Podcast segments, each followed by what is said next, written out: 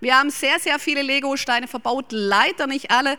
Es drehte sich alles um die Lego-Welt, aber nicht nur um die Lego-Welt, sondern wir haben nebenbei auch darüber nachgedacht, wenn wir uns schon so viel Mühe machen mit unseren Lego-Bausteinen, wie viel Mühe wir hatten, diese Lego-Stadt da drüben zu bauen, immer wieder darüber nachzudenken, wie viel Liebe, wie viel Mühe hat sich denn Gott gemacht als super duper Baumeister, als er unsere Welt gemacht hat.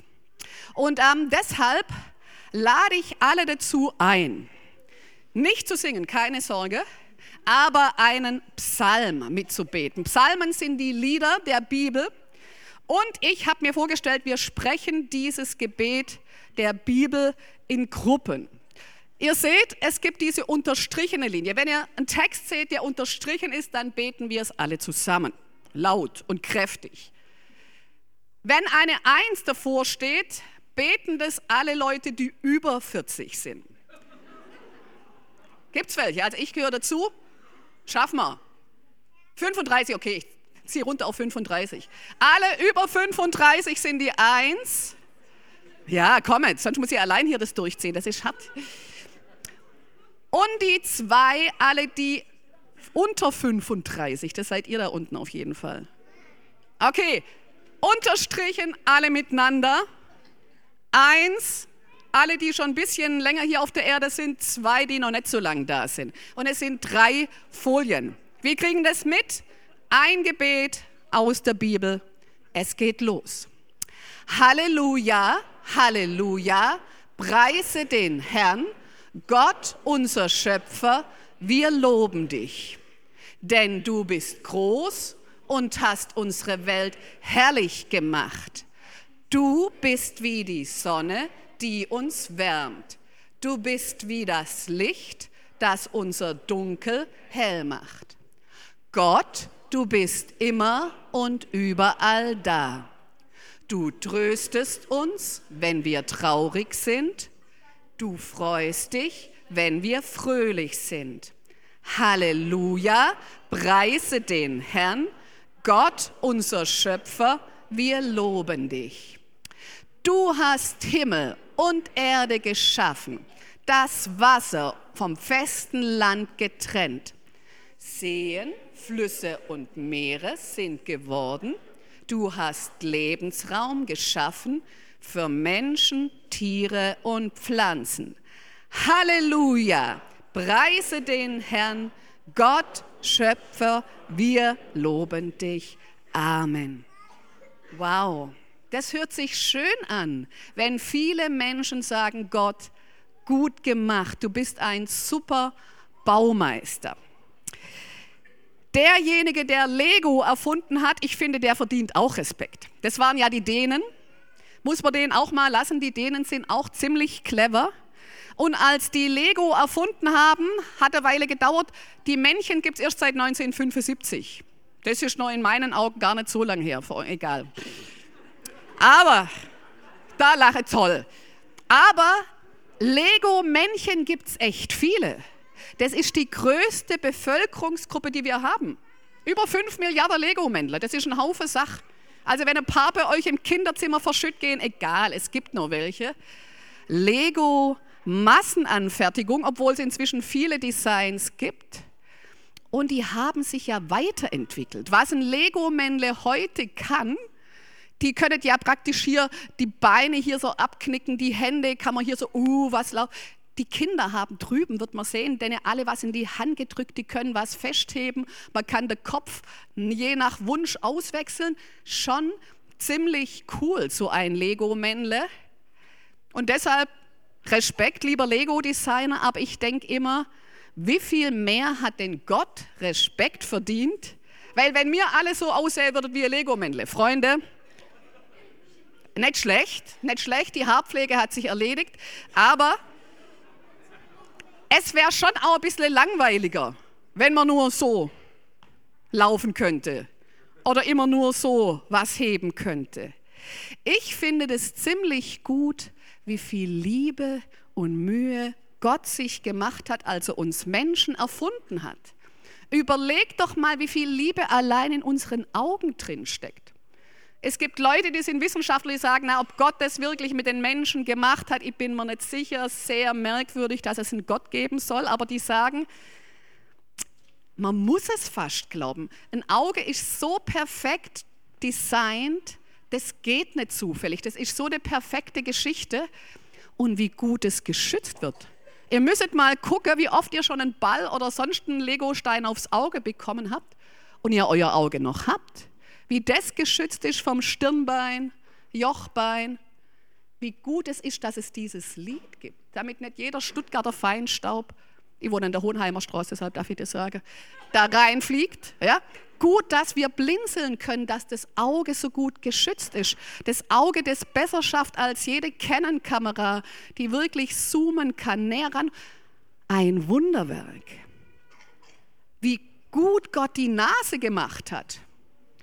Wüssten Sie, wie viele verschiedene Gerüche Sie ungefähr riechen können, unterscheiden? Vermutungen? Was sagst du, Janik? Bisschen weniger, also mit 4000 Gerüche können Sie unterscheiden. Falls Sie heute einen Spaziergang durch Stuttgart City machen, testen Sie doch mal, was für Gerüche Sie alle riechen. Die Wohlgerüche Stuttgarts. Moment, ich spüre eine leise Kritik. Nein, Stuttgart, ich, find, ich kann Stuttgart gut riechen. Ich bin beherzter Stuttgart. Riechen. Die Profis unter Ihnen können bis zu 10.000 Gerüche. Ja? Einen Mund ist es nicht toll, dass wir einen Mund haben, mit dem wir Nahrung aufnehmen können? Fantastisch, den guten Hefezopf draußen. Wie gut, dass wir essen können, dass unser Körper von selber weiß, was er damit macht. Ich muss nicht sagen, lieber Körper, dieser Hamburger, der soll zur Muskelmasse werden und dieser Hefezopf, der nimmt zur Energie. Das macht unser Körper von selber. Der überlegt sich, ob er gerade damit Fingernägel baut, ob er damit gerade neue Knie hier aufbaut, macht. Unser Körper ist sehr klug von Gott gemacht.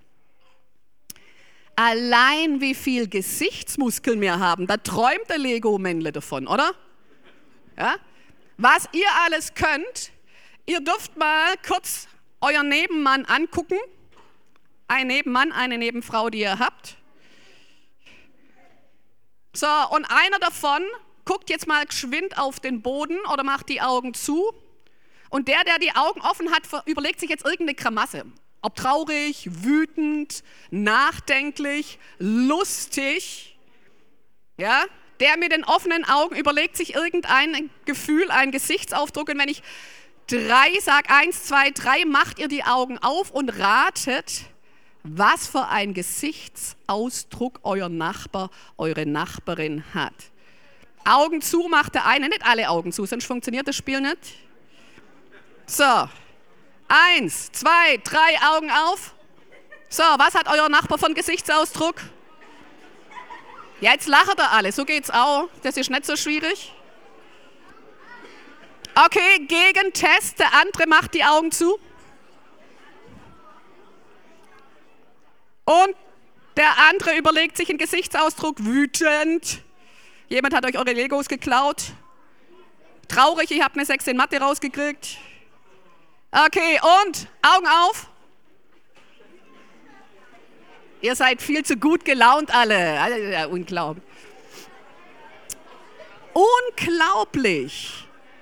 Gut, dass wir so viel Muskeln haben eins der schönsten Sachen, dass wir diese Mimik haben, dass wir als Menschen gar nicht viel schwätzen müssen, sondern erkennen können, wie es einander geht. Hände. Es wird immer wieder versucht herauszufinden, wie kann man Hände nachbauen, aber es geht nicht. Was wir alles tasten können, fühlen können, jemand streicheln können, die Füße, was wir laufen, hüpfen und nicht bloß auf Legosteine bedappen können. Wie liebevoll hat Gott uns gemacht. Und deshalb sage ich immer, wenn wir schon sagen, liebe denen, gut gemacht, eure Lego-Männler, würde ich immer sagen, lieber Gott, dass es uns gibt.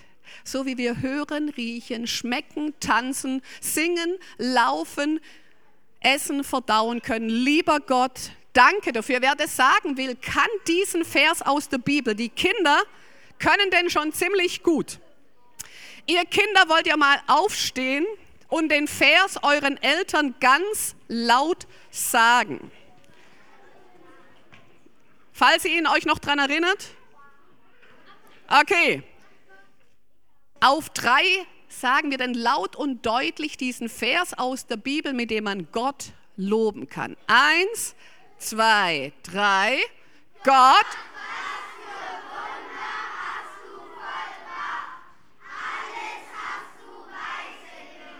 Amen, genau so. Ihr dürft euch hinsetzen.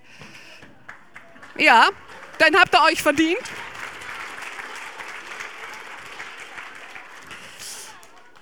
Also man merkt es, was Gott macht, ist gut.